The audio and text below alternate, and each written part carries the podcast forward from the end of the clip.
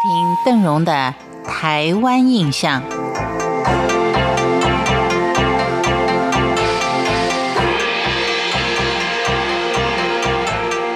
老街的介绍，我们今天来到的是北港朝天宫前的宫口街。以前邓荣有跟你聊过，北港它是位于古笨港的地区，原来是洪雅平埔族猫儿干社的栖息地。明朝天启元年，也就是一六二一年的时候，漳州人严思齐、郑芝龙率领了移民登陆昭垦，开始有了聚落街市的形成。到了清乾隆道光年间，笨港遭到洪水肆虐之后，新地盘的争夺引发了族群的械斗，漳州人就南走嘉义的新港，而泉州人就守在笨港。由于街市幅员逐渐的扩大，清廷于是就把笨港分为南北两个街，以便管理。在一七八六年林爽文抗清事件发生之后，北街的居民为了贸易的缘故，就南迁到河道的新生地，并且建了一名庙来纪念战死的这些烈士。而在一八零二年的一场风灾，造成了笨港溪的泛滥。原属于南街的后街，因为河道南移而并入北街原有的街市。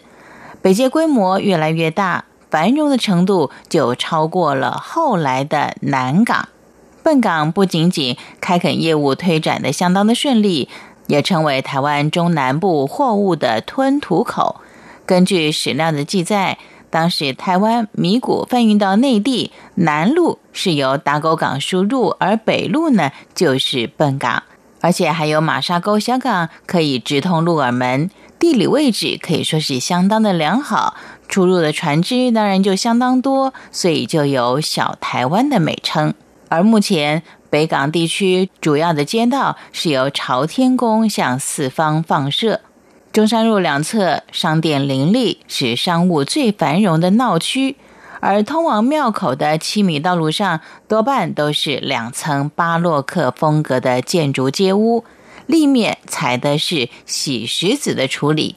唯一的一栋五层建筑和春燕子楼，是由当年的首富所建的，战后变成了旅馆。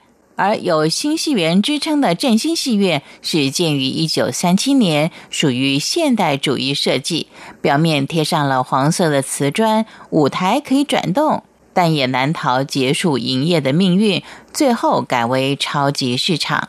老街的南段有竹器的商行、米粉间，因为两种加工业都是需要空地的，所以接近本港西的岸边。而本港西河床缓斜坡地是著名的牛墟，每逢到国历的三六九日都有市集，四周的农村会到这里来交易牛只。在日本人到台湾之前，本港街还分为八街二窑，之后呢，只有宫口街拓宽成中山路，横街拓宽成民主路，其他的保留原状。宫口街南段接近朝天宫，成为饮食摊贩的聚集之地。很多的香烛经营纸店，或者是拉阿街，也就是现今的仁和街，卖的是银制品。横街连接了打铁街，也就是民主街，这里可以说是铁器制造业的集中区。宫口街真的是一条小小的街市，但是它却具备了传统文化的乡土特色。值得您作为游览之地的，因为时间的关系，老街的介绍就到这里。我是邓荣，感谢您的收听，台湾印象，我们下回见。